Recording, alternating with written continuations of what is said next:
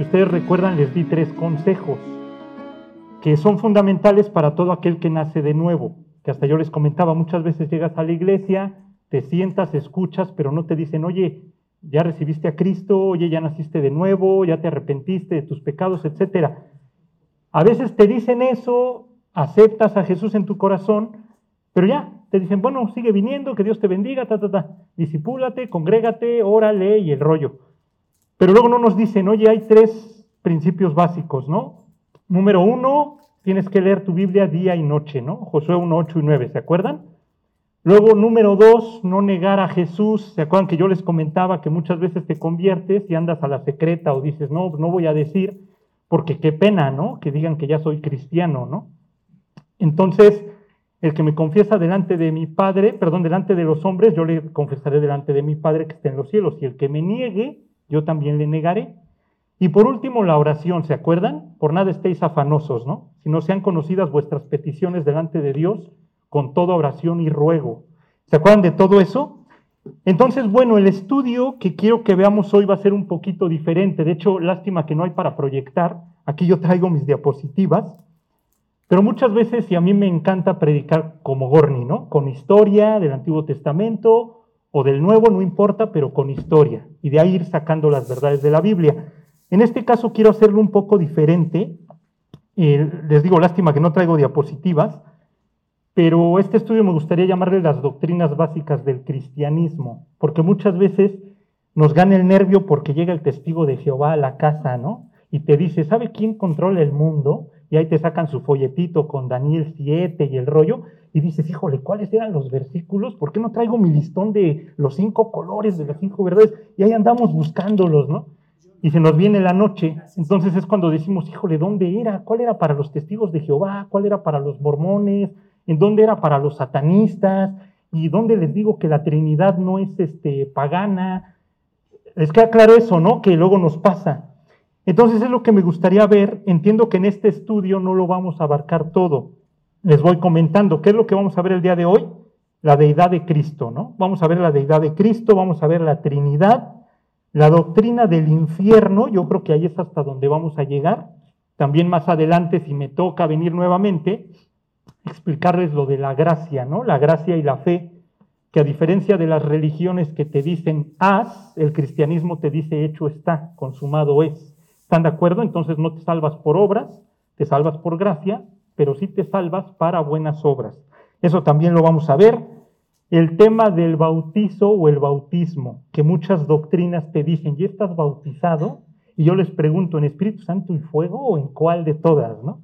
Entonces yo de broma, ¿no? Me burlo, pero muchas doctrinas te dicen, si no estás bautizado, no eres salvo. Y tú dices, ah, caray, ¿de dónde sacas, no? Eso igual es algo que me gustaría que viéramos. Otra muy importante, cómo comprobar y cómo demostrarle a la gente que la Biblia es la palabra de Dios. Porque muchas veces te dicen, y ay, es que ese libro está alterado, ¿no? Y ay, es que los judíos, ay, es que el idioma original. Y a ver, demuéstrame que la Biblia es la palabra de Dios. Y es más, demuéstrame que la Biblia es la palabra de Dios sin la Biblia. Y también se puede. Y por último, el tema de las buenas obras, ¿no? Que precisamente muchas veces nos cuesta trabajo, aunque ya somos salvos, el tema de las buenas obras. Todavía, no, es que le tengo que echar y me tengo que esforzar y tengo que ser bueno. Y Dios diría, sí, esfuérzate en la gracia que es en Cristo Jesús, pero no a tus fuerzas porque te cansas. Ok, entonces miren, pues vamos, si gustan vamos a ver la primera, que debemos de demostrarle a la gente que Jesús es Dios. Y con esto no confundir que Jesús es Jehová. Son dos cosas distintas. Fíjense, vamos a Romanos 9:5. Cuando lleguen y te digan, a ver, dime un versículo donde diga que Jesús es Dios. Y ahí viene en Romanos 9:5. Fíjense, ya están ahí. Vean qué dice. Les leo desde el 4, dice, que son israelitas, de los cuales son la adopción, la gloria, el pacto, la promulgación de la ley, el culto y las promesas, de quienes son los patriarcas y de los cuales, según la carne, vino Cristo, coma, el cual es Dios sobre todas las cosas, bendito por los siglos. Amén. Entonces ahí estamos viendo un versículo donde te dice que Jesús es Dios. Y les repito, no confundirnos, porque muchas veces te dicen, ay, es que tú andas diciendo que Jesús y Dios son el mismo. Y tú dices, no, a ver, una cosa es ser el mismo y otra cosa es ser uno. ¿Se qué dijo Jesús? El Padre y yo uno somos. Nunca dijo el mismo, ¿eh? Son dos cosas distintas. El Padre y yo uno somos, mas no el mismo. Y aquí lo estamos viendo, Jesús es Dios. No está diciendo que Jesús sea el Padre. ¿Ok? Ahora vamos a otro, fíjense, primera de Timoteo, primera de Timoteo 3:16, vamos a ver qué dice.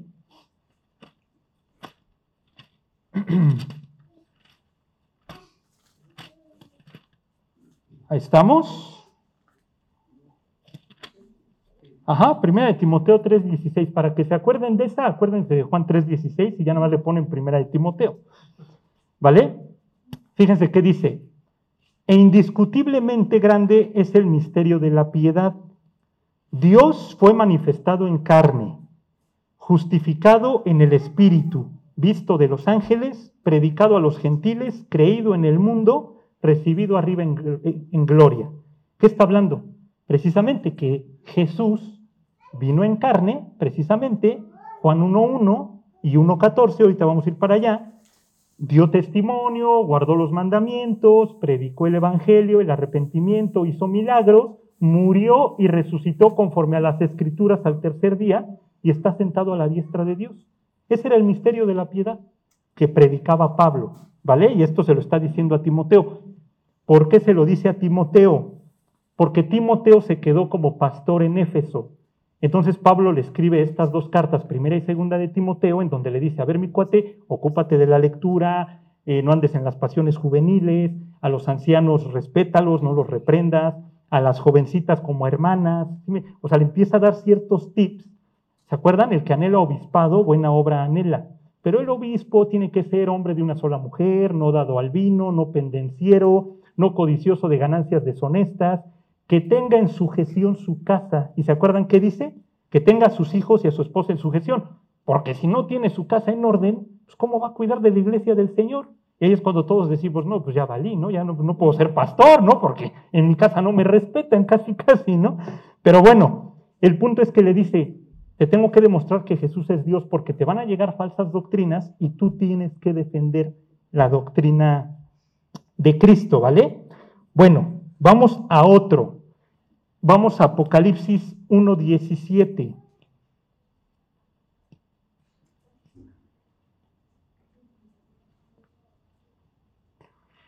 Fíjense qué dice Apocalipsis 1.17. Ahí estamos.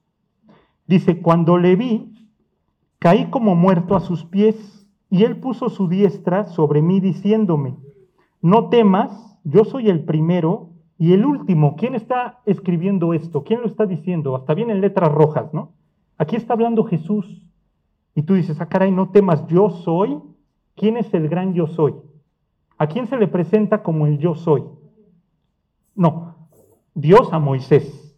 Le dice, diles que yo soy te envía. ¿Cuál yo soy? Pues yo soy el que soy. Diles que Él te envía. Y aquí Jesús que está diciendo, no temas, yo soy el primero y el último. Fíjense, vamos al 1.8 ahí mismo. Vean qué dice. Está hablando Jesús. Yo soy el alfa y la omega, principio y fin, dice el Señor, el que es y que era y que ha de venir el Todopoderoso. Y tú dirías, ¿y por qué Jesús se adjudica eso? ¿No estará blasfemando? Pues Jesús estuvo, fue hecho carne, ¿no? Pero Él no es Dios. ¿Y qué diría Jesús? Pues sí soy. Y fíjense, vamos a Isaías 44, 6. Ahí viene la concordancia incluso. Isaías 44, 6. Y aquí está bueno para cuando les digan, a ver, ¿y dónde dice? Fíjense, ¿eh? Así dice Jehová, rey de Israel. Aquí está hablando de Jehová, no de Jesús, ¿eh? Así dice Jehová, rey de Israel, y su redentor, Jehová de los ejércitos. Yo soy el primero y yo soy el postrero y fuera de mí no hay Dios. Entonces es para que le digas al cristiano, a ver, ponte de acuerdo, o Jehová el primero y el postrero, o Jesús el primero y el postrero. ¿Quién de los dos? ¿Y qué diríamos nosotros? Pues los dos. porque los dos son Dios. Ahorita vamos a llegar a ese tema de la Trinidad para que no nos confundamos, ¿vale? Bueno, fíjense, vamos a Isaías 9:6. Esa es buenísima, con esto igual, cuando te digan, a ver, ¿y dónde dice que el Mesías? ¿Y dónde dice? ¿Y dónde dice? Es que hasta no lo sabemos de memoria, ¿verdad? Fíjense qué dice, están ahí en Isaías 9:6.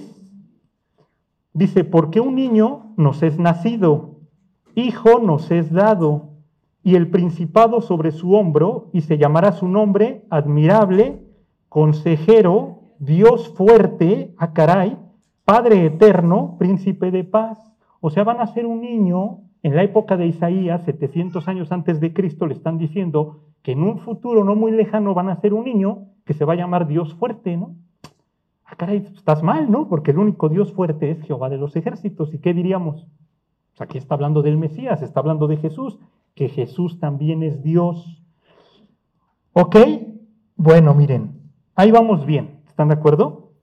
Ahora, ¿cómo demuestras la deidad de Cristo en el Antiguo Testamento? ¿Alguien sabría decirme dónde aparece Jesús en el Antiguo Testamento como Dios?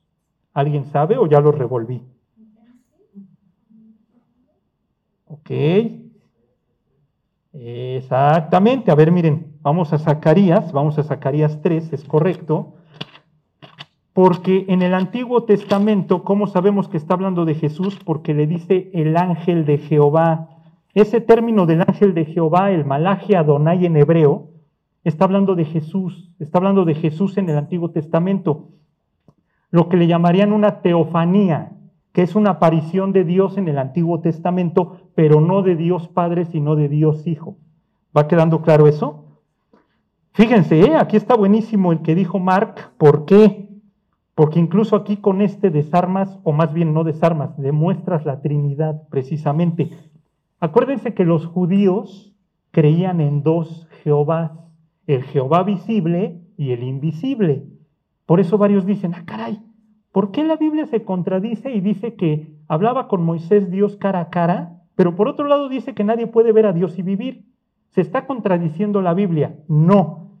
Eso se le llama antinomía. Una antinomía son dos verdades que aparentemente se contradicen. ¿Están de acuerdo? Porque es, correcto. Nadie puede ver a Dios a la cara y vivir.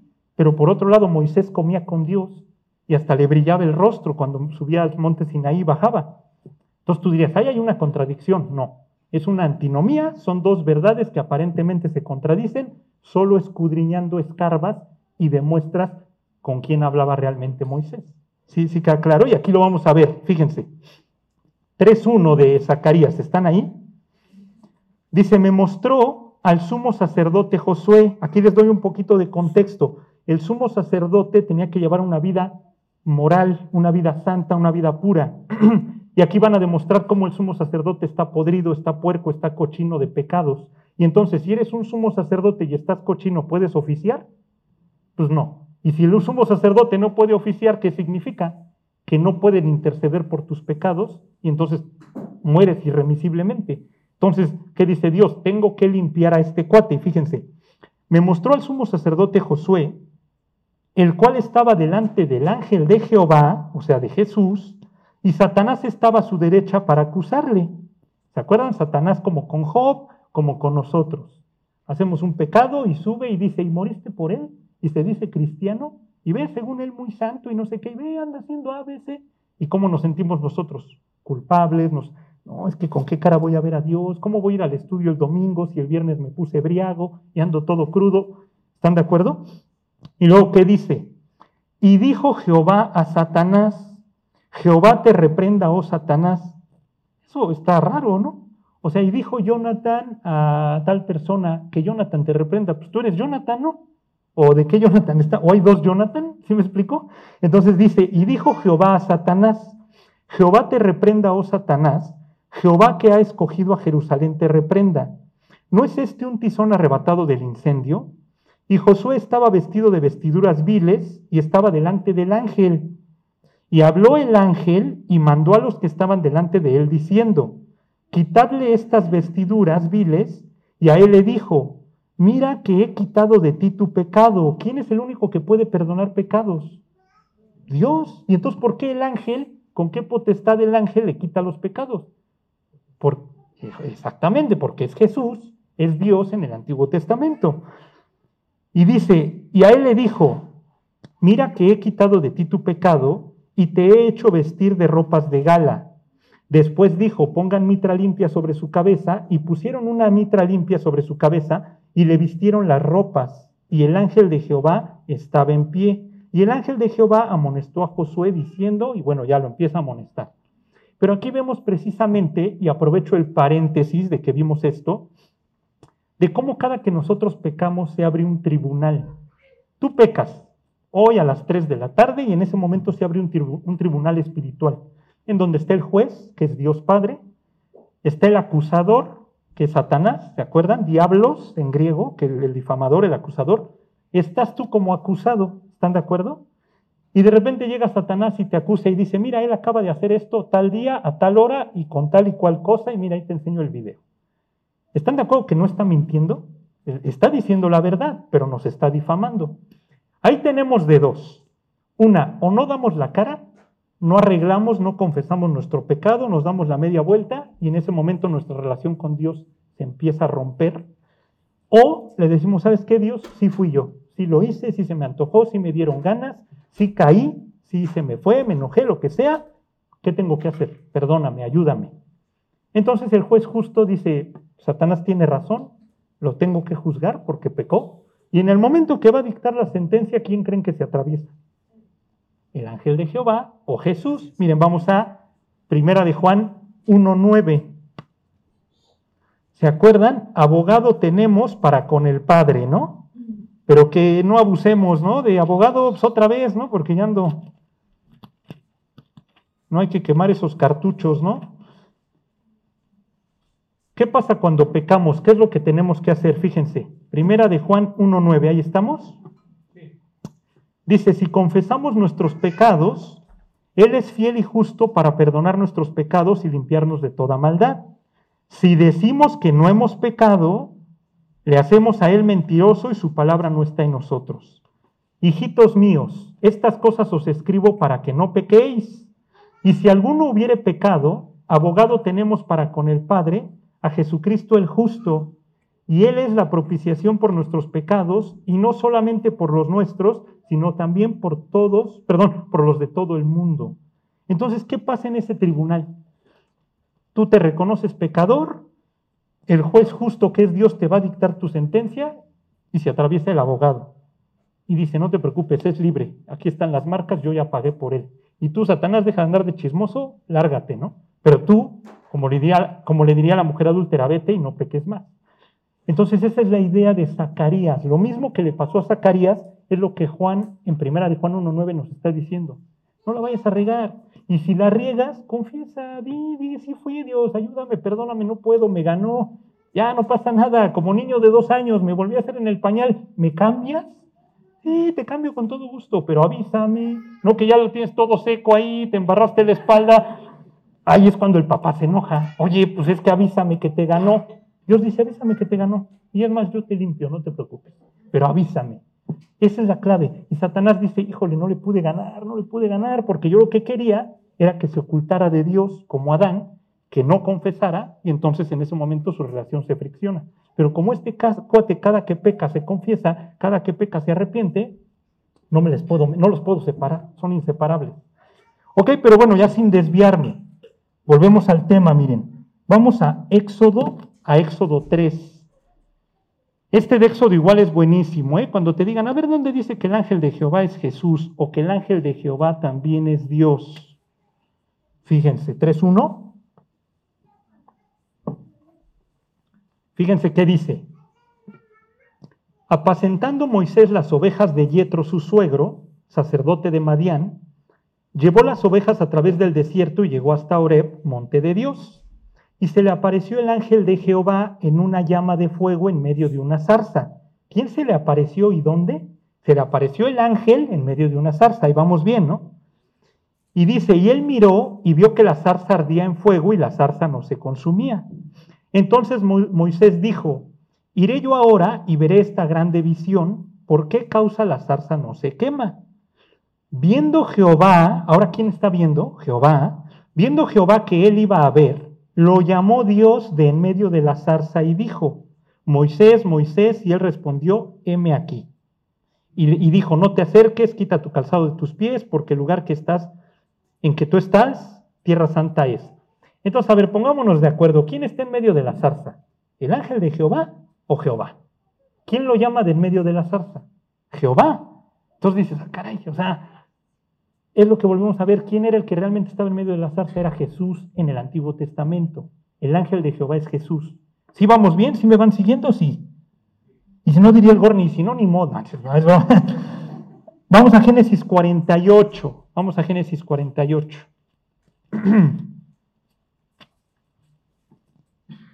48, 15 y 16. Aquí es cuando Jacob se está despidiendo. Y este también es muy bueno, porque todos le diríamos, Jacob, estás blasfemando, ¿eh? Estás idolatrando un ángel, estás adorando un ángel. Y Jacob diría, no, es que tú no le sabes, tú no lees tu Biblia, ese es el problema, ¿no? Fíjense, ahí estamos.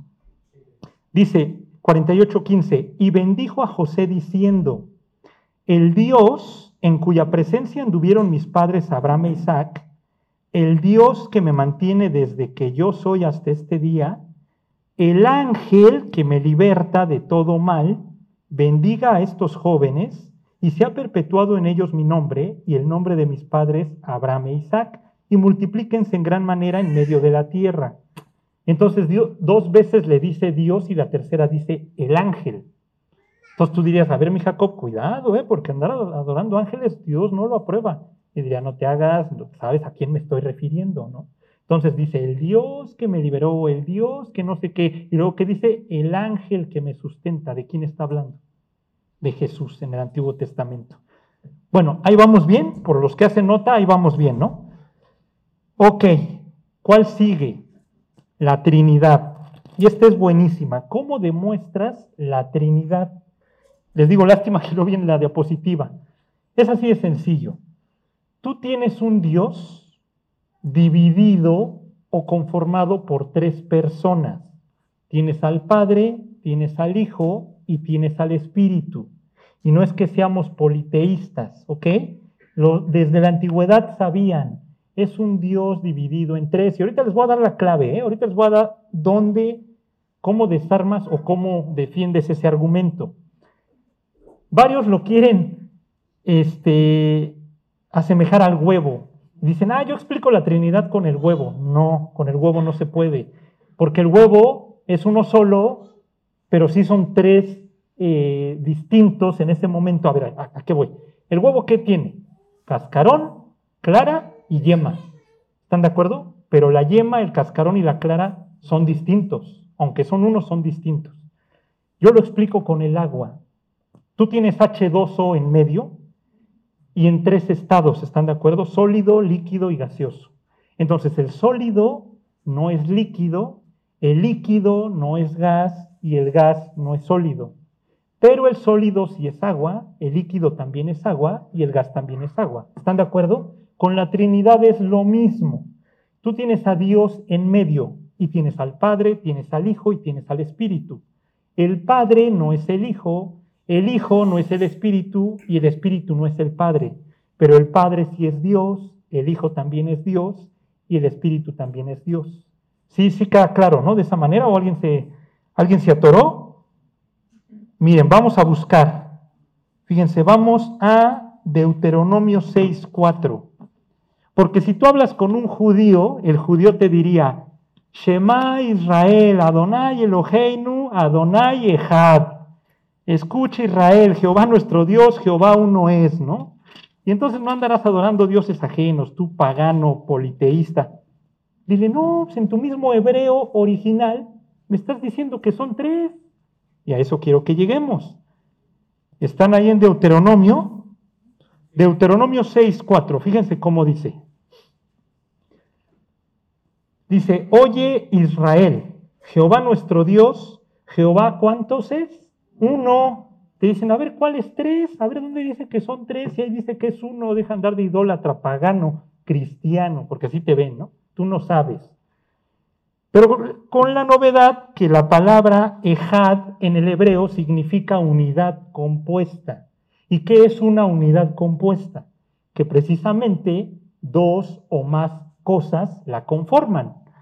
Y aquí yo traía unas diapositivas buenísimas. ¿Qué dice Génesis 1? Y fue la tarde y la mañana un día.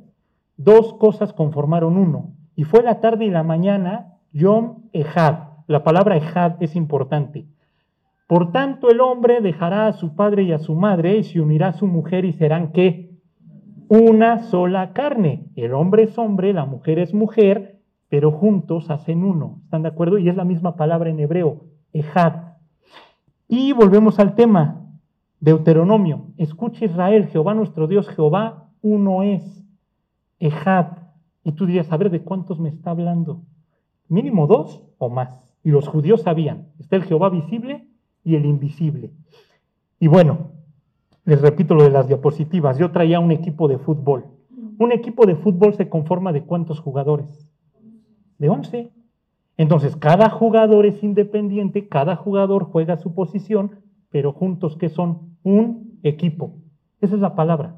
Por eso es importante cuando te digan, no, es que la Trinidad no es eh, bíblica o no andas bien fumado, dile, ¿qué palabra se usa para unidad compuesta o qué palabra se usa cuando dice uno es? No, pues es ejad. ¿Y qué significa ejad? Unidad compuesta. Adiós. Pelas, ya con esa ya te maté, porque no está hablando de uno, de uno de, de solo, sino lo componen dos, tres o diez o lo que lo componga. Ok, y miren, vamos a ver eso. Sabiendo que la unidad compuesta son tres, ahora vamos a ver dónde dice que el Padre es Dios, dónde dice que el Hijo es Dios y dónde dice que el Espíritu es Dios. Vamos a ver Efesios 4 del 4 al 6. Efesios 4 te dice que el Padre es Dios. Digo, ahí a nadie nos queda duda, ¿no? O sea, de hecho, ese no lo podríamos saltar, pero bueno, vamos a leer. Efesios 4, del 4 al 6. ¿Ok? Ahí estamos. Dice, un cuerpo y un espíritu, como fuisteis también llamados en una misma esperanza de vuestra vocación. Un Señor, una fe, un bautismo, un Dios y Padre de todos, el cual es sobre todos y por todos y en todos. Ahí vamos. Entonces ahí te está diciendo que el Padre es Dios. Ahí vamos claros, ¿no? Pero a ver, volvamos a ver dónde dice que el Hijo es Dios. Vamos a, a Juan 1.1, que también nos lo deberíamos de saber de memoria. Es buenísimo este, ¿eh? Juan 1.1. Ahí están. Dice, en el principio era el verbo y el verbo era con Dios y el verbo era Dios. Ah, caray. ¿Y cuál es el verbo? Jesús. Pero ahora vamos a ver el 14 de ahí mismo. Y aquel verbo fue hecho carne y la palabra en hebreo diría y tabernaculó y habitó trajo su tabernáculo con nosotros, ¿no? Y habitó entre nosotros y vimos su gloria, gloria como del unigénito del Padre, lleno de gracia y de verdad. Entonces ahí está diciendo que el verbo, que es Jesús, también es Dios. Pero bueno, dirías, ay, esas están bien fáciles, ¿no? Pues a ver, dime dónde dice que el Espíritu Santo es Dios. A ver, miren, vamos a buscar Hechos 5. Una vez me acuerdo que en un Starbucks dando un discipulado, llega un señor testigo de Jehová, de esos bien chonchos, llegó, llegó como con sus 20 discípulos y se me quedaba viendo. Y me habla y me dice, ¿qué estás enseñando? Pero así bien mal, ¿no? Dije, no, este sí no lo voy a dejar hablar, porque ya ven que los dejas hablar, se echan una hora y ya que tú vas a hablar te despiden. Le dije, estoy enseñando que Jesús es Dios, que el infierno es real y que no te salvas, que no te salvas por obra. No, a ver, no, mira, aquí en mi Biblia le digo, ¿cuál? ¿La que traes toda alterada? A ver, vamos a Hechos 5. No, yo me le fui. Yo dije, no, este señor farol pues no me recibió el folleto al final. Luego le dije, Dios, perdóname, la regué, me ganó y me aventó mi folleto, órale, vete. Ya se fue, bien enchilado. Porque dicen los testigos de Jehová que el Espíritu Santo es la fuerza de Dios. A ver, ¿dónde carambas dice? Le dije, ¿dónde dice? Le dije, a ver, vamos a Hechos 5 con tu Biblia toda alterada, a ver qué dice. Pues ya agarró su Biblia bien alteradota y esa, es que esa no se la sabían y no la alteraron. Pues dije, a ver qué dice. No, no, pues sí dice, pero es, la fuerza de Dios. Le dije, no, no, no, no me voy a quedar a discutir cuando no sabes, ¿no? A ver, Hechos 5, ahí están. Ananías y Zafira, ¿se acuerdan de esa? Miren, dice, pero cierto hombre llamado Ananías, con Zafira su mujer, vendió una heredad y sustrajo del precio, sabiéndolo también su mujer, y trayendo solo una parte, la puso a los pies de los apóstoles, o sea, bien malandrote, ¿no? Le dieron 100, él fue a la iglesia y dijo, realmente me dieron 50 y se quedó con los otros 50. Esto es todo lo que me dieron. Y le dice, no, mi cuate, mejor no, mejor no hubieras venido porque de hecho muere, ¿no? Y dijo Pedro, Ananías, ¿por qué llenó Satanás tu corazón para que mintieses a quién? Al Espíritu Santo y sustrajeses del precio de la heredad. Mm, ok, dice, reteniéndola, no se te quedaba a ti y vendida no estaba en tu poder. O sea, se quiso ver vivo, ¿no? ¿Por qué pusiste esto en tu corazón? No has mentido a los hombres, sino a quién? Sino a Dios. Pero arriba dice que le mintió al Espíritu Santo. Entonces, ¿qué te está diciendo? Que el Espíritu Santo también es Dios. ¿Vale? Y acuérdense, el libro de Hechos realmente se tuvo que haber llamado los Hechos del Espíritu Santo. No tanto los Hechos de los Apóstoles, los Hechos del Espíritu Santo. Porque ahí vemos en todo su esplendor precisamente al Espíritu Santo, ¿vale? Bueno, vamos a otro, vamos a Job 33.4. Díganme quién más aparte de Dios puede crear. Solo Dios, ¿están de acuerdo? Satanás no puede crear, Satanás solo imita. ¿Se acuerdan en el Éxodo? Cuando le dice, golpea el polvo y van a salir piojos, ¿no?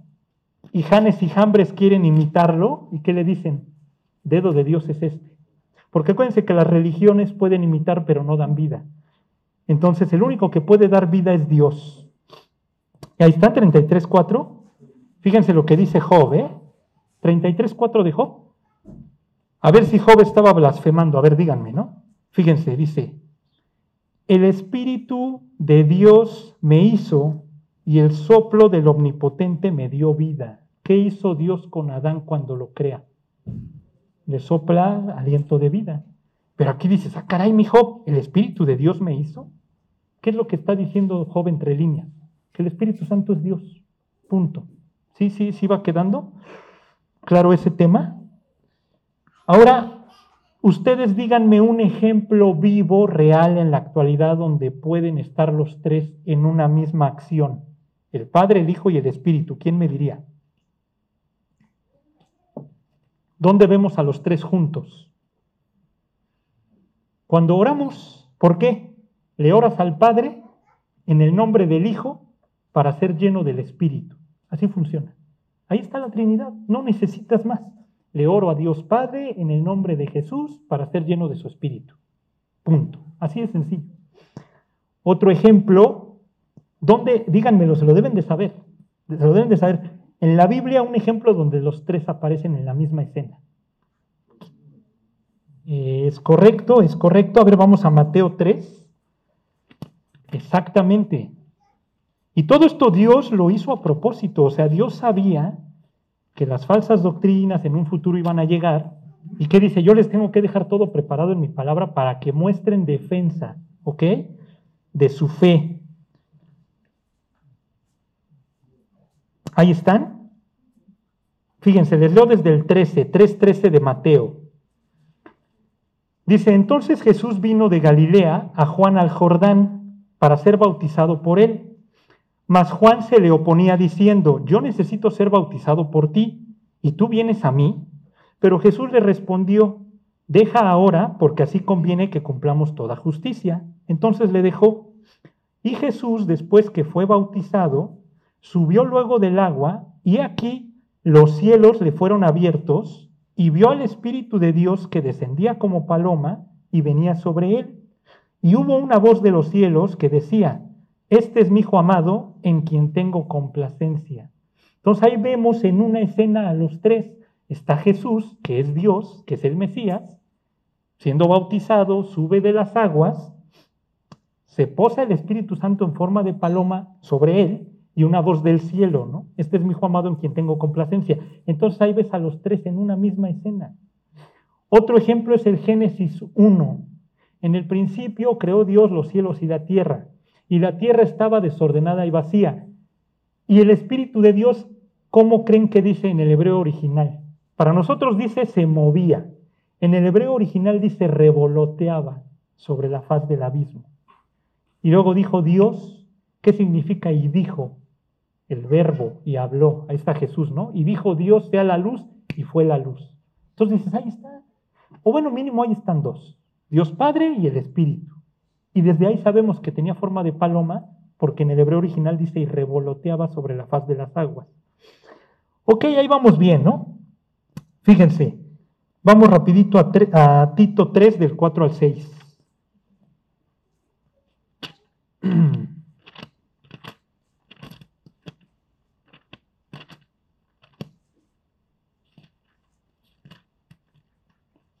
Tito 3.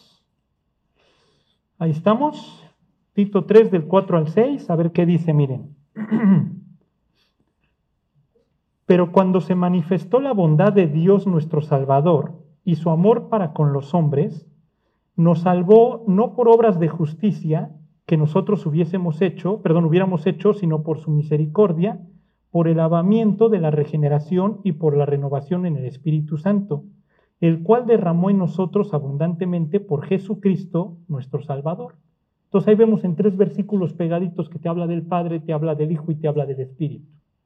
Les digo, los que hagan notas, si pueden, sí ténganlo y en una ficha bibliográfica ahí memorícenlos para cuando les pregunten, pues ya, puedan, podamos tener, ¿no? Ah, ok, ok, ok. Bueno, este, Ok, ya, demostramos lo de la Trinidad, ya vimos que Jesús es Dios. Ahora otra doctrina básica es el infierno. Porque varios te dicen, no, es que el infierno no es real, no, es que yo creo en la aniquilación, no, pues qué bueno fuera, gracias a Dios, si hubiera aniquilación, no, pues ya no tienes que dar la cara el día del juicio, ¿no? Dios dice, no, a ver, Eclesiastés 3, 10 y 11 dice que Dios puso eternidad en el corazón del hombre. Entonces el ser humano ya es eterno. La diferencia es, ¿vas a tener vida eterna o muerte eterna? Vida en la Biblia es unión, muerte es separación. Entonces tú ya eres eterno. No importa qué hagas en el momento de la concepción, tú eres eterno. La diferencia es, ¿vas a tener vida o muerte eterna? Entonces ya eres eterno. No existe la aniquilación, no hay reencarnación, esa es otra. ¿Eso dónde lo sustentas? Hebreos 9:24 te dice, como está establecido que el hombre muera una sola vez y después el juicio, ¿eh? No hay nada de que, ay, después reencarno, ¿no? Ay, después, como fui bien buena onda, luego voy a hacer una mariposita en la otra vida. No, no, no, no. O luego ves un perro con rabia, todo, y dices, ese de seguro en la anterior vida era un gandaya y mataba. Y Dios dice, no, no, o sea, tú eres eterno y eres único y solamente vas a estar ahí dependiendo a dónde decidas irte, ¿no? Pero en este caso del infierno, explicarles. En el Antiguo Testamento lo vamos a encontrar como Seol, en el Nuevo Testamento como Hades. Seol es en hebreo, Hades es en griego, y ya infierno pues, es nuestra traducción, digámoslo, ¿no? Ya al español, mexicano, como lo quieran ver. Pero explicarles en el Antiguo Testamento, las personas que morían, si tú amabas a tu Dios, si tú eras Abraham, si tú eras Isaac, si tú eras Jacob, si tú eras David, Tú morías y te ibas a ir al Seol. Eso lo dice Jacob. ¿Se acuerdan cuando regresan de con José y le dicen, mira, ¿no son las ropas de tu hijito? Sí, de seguro una mala bestia lo devoró. ¿Se acuerdan todo eso? Y van a hacer descender mis canas con dolor al Seol. ¿Se acuerdan de eso? Tú dirías, pero ¿por qué se va a ir al Seol? Si él amaba a Dios, él se tiene que ir al cielo. El tema es que el cielo en ese tiempo todavía no estaba abierto. El único que lo iba a abrir era Jesús cuando resucitara. Por eso dice que Él es el primogénito de entre los muertos, Él es el primero que resucita para ir al cielo. ¿Ok? Entonces en el Antiguo Testamento tú te ibas al Seol y el Seol estaba separado, eso viene en Lucas 16, ¿se acuerdan? El rico y Lázaro. Eh, una cima los separaba y de un lado estaba el seno de Abraham o el paraíso, que es a donde iban todas las almas de los que morían que aceptaban al Dios verdadero que se convertían al Dios verdadero. Y del lado del infierno, o del lado feo, literal del Seol, se iban todos los que rechazaban a Jehová de los ejércitos. Un egipcio, un asirio, un babilonio, lo que fuera, que no se convertía, se iba para allá. Así estaba todo el Antiguo Testamento. En el Seol estaban todos separados. En el Nuevo Testamento, cuando Jesús resucita, ¿se acuerdan que la Biblia dice que llevó cautiva la cautividad y dio dones a los hombres? ¿Qué es lo que hace Jesús? Se sube a la cruz, muere, en tus manos encomiendo mi espíritu, desciende al Seol, desciende al infierno, va y les predica a los espíritus encarcelados, a los, a los ángeles de Génesis 6 que están en el abismo, va y les dice, a ver mis cuates, su plan de que yo no naciera y de que contaminaron el ADN en Génesis 6 para que yo no viniera al mundo, chafeó, ahí nos vemos, se quedan ahí, se pudren, salen durante la tribulación ellos, esa es otra historia, y luego de ahí se pasa al lado bueno, al seno de Abraham, al paraíso, y es cuando resucita, por eso en el Evangelio vemos que vieron muchos cuerpos de muertos allí en Jerusalén y todos dijeron, ah, caray, ¿estos qué onda, no? Eran todos ellos que Jesús los iba sacando del Seol, del seno de Abraham, y entonces dice, llevó cautiva la cautividad y dio dones a los hombres. Entonces, mientras Jesús iba al cielo para sentarse a la diestra del Padre, con él iban las almas de Abel, de David, de, no sé, Moisés, Noé, de quienes ustedes quieran. Va a vaciar el Seol, la parte bonita, pero la parte fea se sigue llenando. Cada persona que se muere sin Cristo se sigue llenando, se sigue llenando.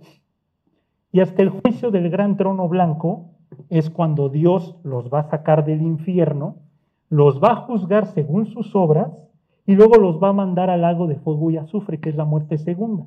Si vamos bien, ¿no? Hasta ahí vamos muy bien. Entonces, ¿por qué se los comento? Nada más para que entendiéramos que en el Antiguo Testamento vamos a encontrar la palabra Seol, ¿ok? En el Nuevo Hades o infierno, y fíjense, vamos a Job 7.9, ya ya me lo acabamos. Job 7.9, vamos a ver qué dice Job.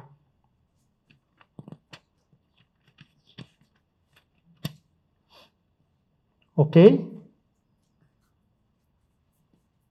Fíjense, dice, como la nube se desvanece y se va, así el que desciende al Seol no subirá, no volverá más a su casa, ni su lugar le conocerá más. O sea, la persona que muere sin Cristo se va al infierno inmediatamente y ya no hay para atrás, ¿eh? Ya no es de que, ay, ahora sí me quiero arrepentir. Ya no puedes regresar. Y el único día que vas a regresar, entre comillas, es el día que te voy a juzgar, que te voy a demostrar por qué te mandé para allá, y luego su patadita y su cos, al lago de fuego y azufre. Vámonos, que es la muerte segunda. Por eso acuérdense, es en vida, es en vida. Tú tienes que hablar de Cristo ya. Insta tiempo y fuera de tiempo, redarguye, reprende, exhorta con toda sabiduría y doctrina, ¿no? Tú tienes que hablar sí o sí, porque la gente hoy se muere, se va al infierno y ya no hay de otra, ¿eh? Ya no es de que regresa. Sí.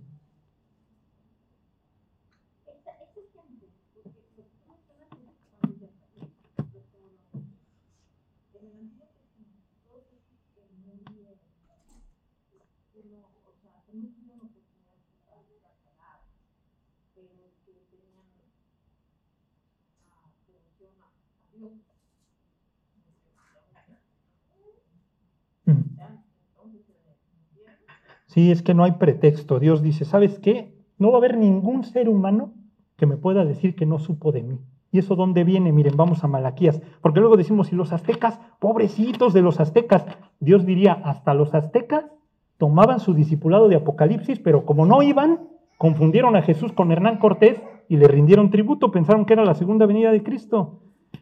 No, es en serio, por eso los conquistaron, porque no iban a su discipulado y entonces no supieron que no era. Aquí en Malaquías, aquí dice.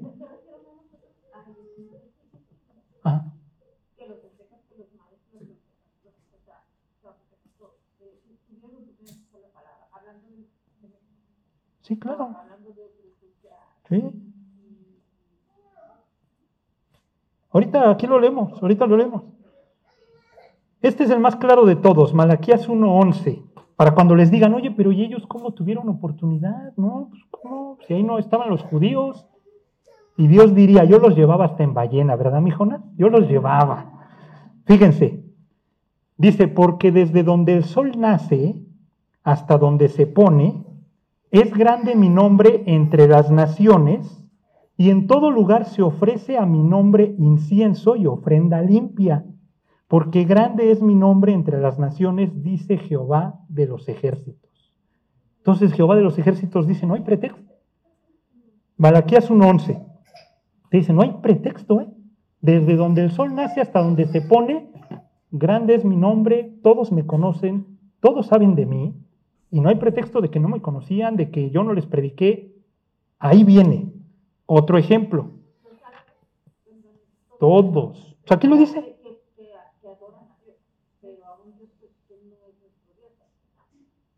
Ahorita, a ver.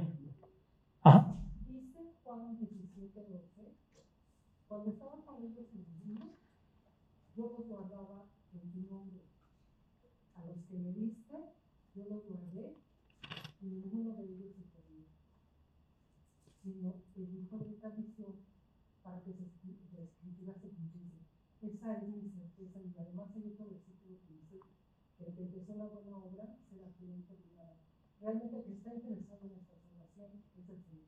Sí, no, y dice, y si no, que te predique, yo veo como un ángel, yo mando un misionero, y es lo que les quiero mostrar. Fíjense en el libro de Hechos, porque luego decimos, pero ¿cómo iban y predicaban? Los raptaba.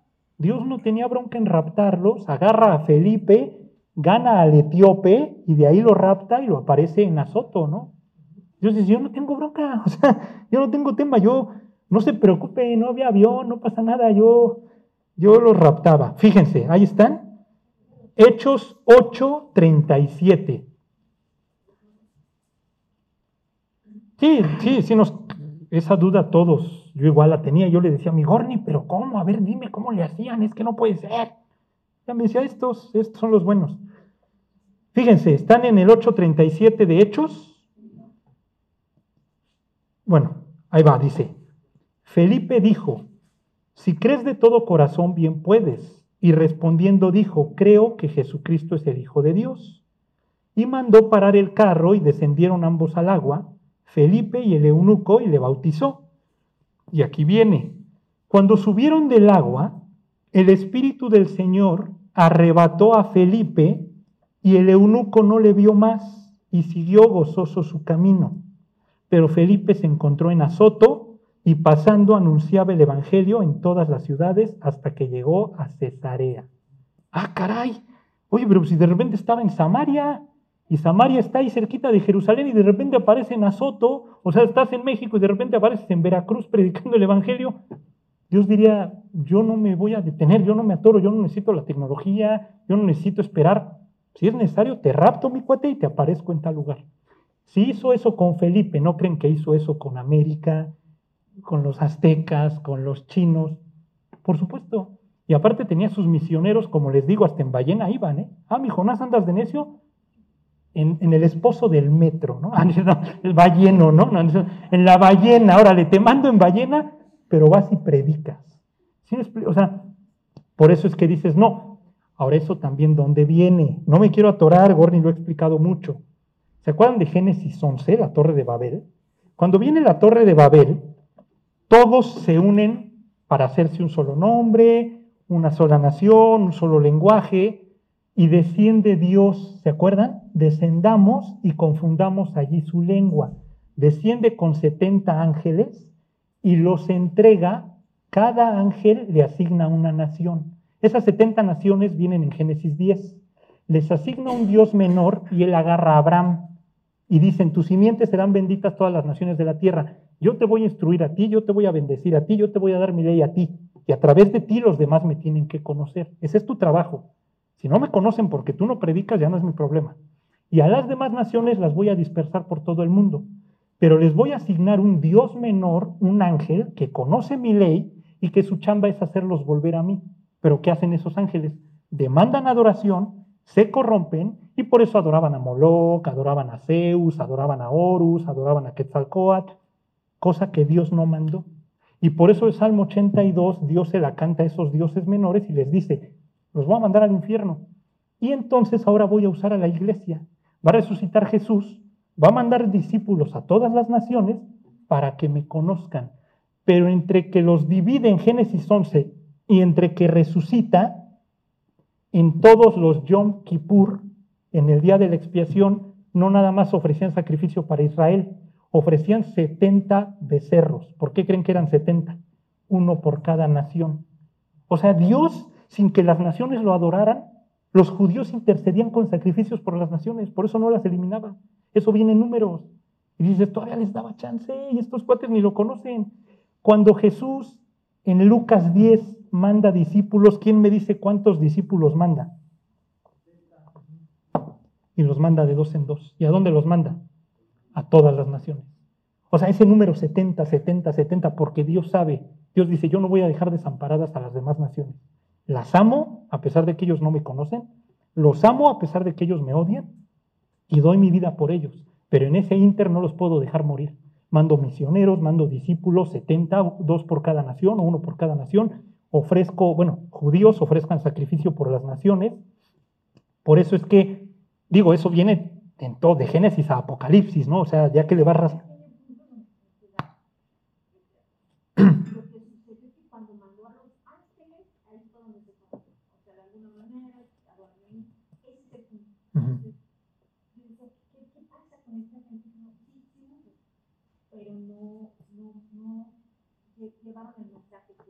Exacto. Y fíjense, vamos a Hechos 26, porque mismo Pablo, ¿por qué creen que Pablo, en serio, por qué creen que Pablo aguantaba lo que aguantaba? Naufragios, flagelos, 40 azotes menos uno, peligros en la cárcel, peligros en la ciudad, de mis hermanos, ya me apedrearon no sé cuántas veces. Y tú dirías, mi Pablo, ¿y por qué aguantas? Pues ya mándalos bien lejos. Tú ya eres salvo, ¿no? Ya establecete en un lugar y ahí no. ¿Por qué creen que Pablo aguantaba? Porque Pablo tenía la cosmovisión correcta. Y Pablo decía, estos canijos de acá están bajo deidades superiores que no son el Dios verdadero. ¿Te cuando llega a Atenas? Al Dios no conocido, ¿no? Y les dice, a este vengo a predicarles, ¿no? Porque adoraban de todo. Y fíjense aquí, cuando está haciendo su defensa, ¿no? Cuando relata su conversión, aquí es donde nos debe de quedar claro y saber a qué vinimos a este mundo, fíjense. Hechos 26, este, desde el 14. Fíjense, dice, y habiendo caído todos nosotros en tierra, oímos una voz que me hablaba y decía en lengua hebrea, para los que dicen que Jesús hablaba arameo, no, hablaba hebreo. Saulo, Saulo, ¿por qué me persigues? Dura cosa te es dar cosas contra el aguijón. Yo entonces dije, ¿quién eres, Señor? Y el Señor dijo, yo soy Jesús a quien tú persigues. Pero levántate, aquí viene, para esto Dios nos comisionó. Pero levántate y ponte sobre tus pies, porque para esto he aparecido a ti, para ponerte por ministro y testigo de las cosas que has visto y de aquellas en que me apareceré a ti, librándote de tu pueblo y de los gentiles a quienes ahora te envío. De hecho, de ahí viene la palabra en griego de apóstol. Apóstol quiere decir enviado. ¿Ok?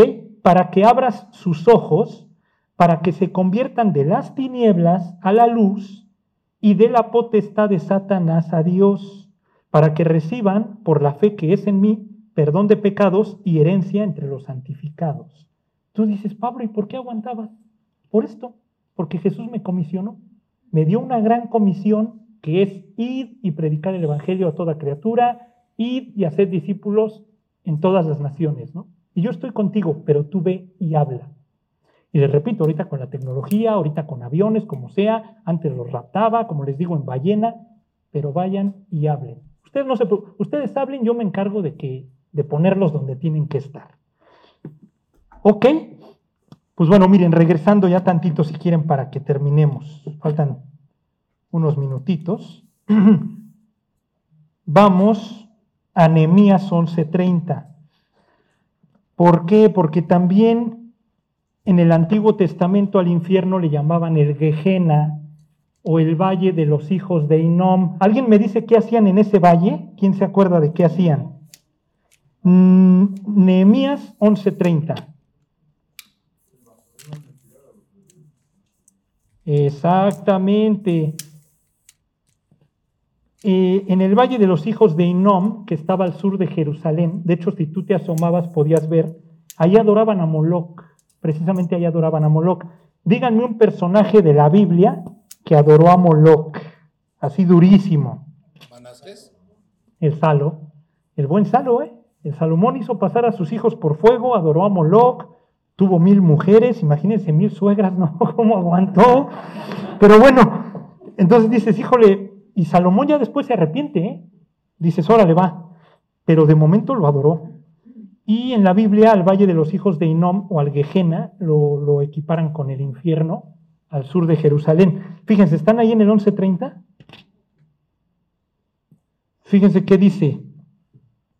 En Sanoa, en Adulam y sus aldeas, en Laquis y sus tierras, en Aseca y sus aldeas, y habitaron desde Berseba hasta el valle de Inom. Nada más es para meramente ubicar geográficamente, ¿no? Berseba es el sur. ¿Están de acuerdo? ¿Se acuerdan cuando dicen desde Dan hasta Berseba? Están hablando de norte a sur. Desde Berseba hasta el Valle de los Hijos de Inom era un lugar muy, muy cerquita. Miren, vamos a Jeremías 7:31.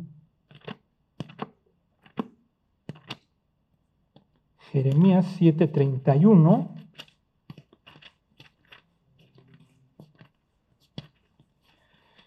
Fíjense. Vean qué dice aquí, este está bueno, ¿eh? Ahí están. Dice, y han edificado los lugares altos de Tofet, que está en el valle del hijo de Inom, para quemar al fuego a sus hijos y a sus hijas, cosa que yo no les mandé, ni subió en mi corazón. Por tanto, he aquí vendrán días, ha dicho Jehová, en que no se diga más Tofet ni valle del hijo de Inom, sino valle de la matanza, y serán enterrados en Tofet por no haber lugar. Entonces, ah, caray, dices, en el valle de los hijos de Inom es cuando adoraban a Moloch, mataban a sus hijos. ¿Alguien se sabe cuál es el símil en la actualidad de la adoración a Moloch? ¿Alguien sabe cómo adoramos a Moloch ahora? Con el aborto, tal cual. Nada más que Dios, te, digo Dios, perdón, el diablo que dice, Ahora aplícale Kaizen, mejora continua, ya no esperas a que nazca, interrúmpelo desde antes. Y ahora Moloch, su templo está en un hospital y usa bata blanca. Y ya no es el toro con cara, ya no tiene el barrilito, pero usa bata blanca y te dice que es por tu bien, que porque la regaste, que porque no hay la economía, que la planificación familiar. Entonces mátalo antes, ¿no? No esperes a que nazca, pero es mismo derramamiento de sangre y Satanás se goza. Y dice, mira cómo les doro la píldora, cómo me los hago mensos y piensan que es por su bien. Siguen adorando a Moloch ¿eh? y ni saben, pero no lo van adornando, ¿están de acuerdo? Dios diría, misma adoración a Moloch, lo siguen haciendo en una clínica. Nada más les vas actualizando, le aplicas mejora continua y nadie, nadie sabe, nadie supo. ¿Ok? Entonces, miren, vamos a Apocalipsis 20:15 y si quieren ahí terminamos. Apocalipsis 20:15.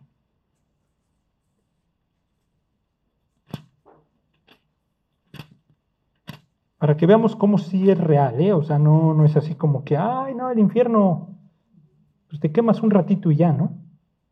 No, no, no, no. Fíjense, están ahí, Apocalipsis 20:15. Dice, y el que no se halló inscrito en la lista del poli, no, ¿no es cierto? No, no. Y el que no se halló inscrito en el libro de la vida fue lanzado al lago de fuego. ¿Ok? Y fíjense el 21.8 de ahí mismo. Pero los cobardes e incrédulos, ¿alguien me puede decir a qué cobardes se refiere? ¿Alguien tiene idea? ¿Al cobarde que no se bajó del carro y no se echó un tiro?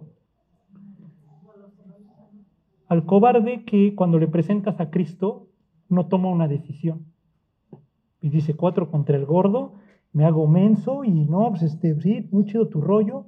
Y Dios dice, toma una decisión, acéptame, recházame, pero no seas cobarde, ¿no? O sea, si ya te presenté, ya me paré enfrente de ti, te dije, te quieres arrepentir, te amo, pagué por ti, toma la decisión.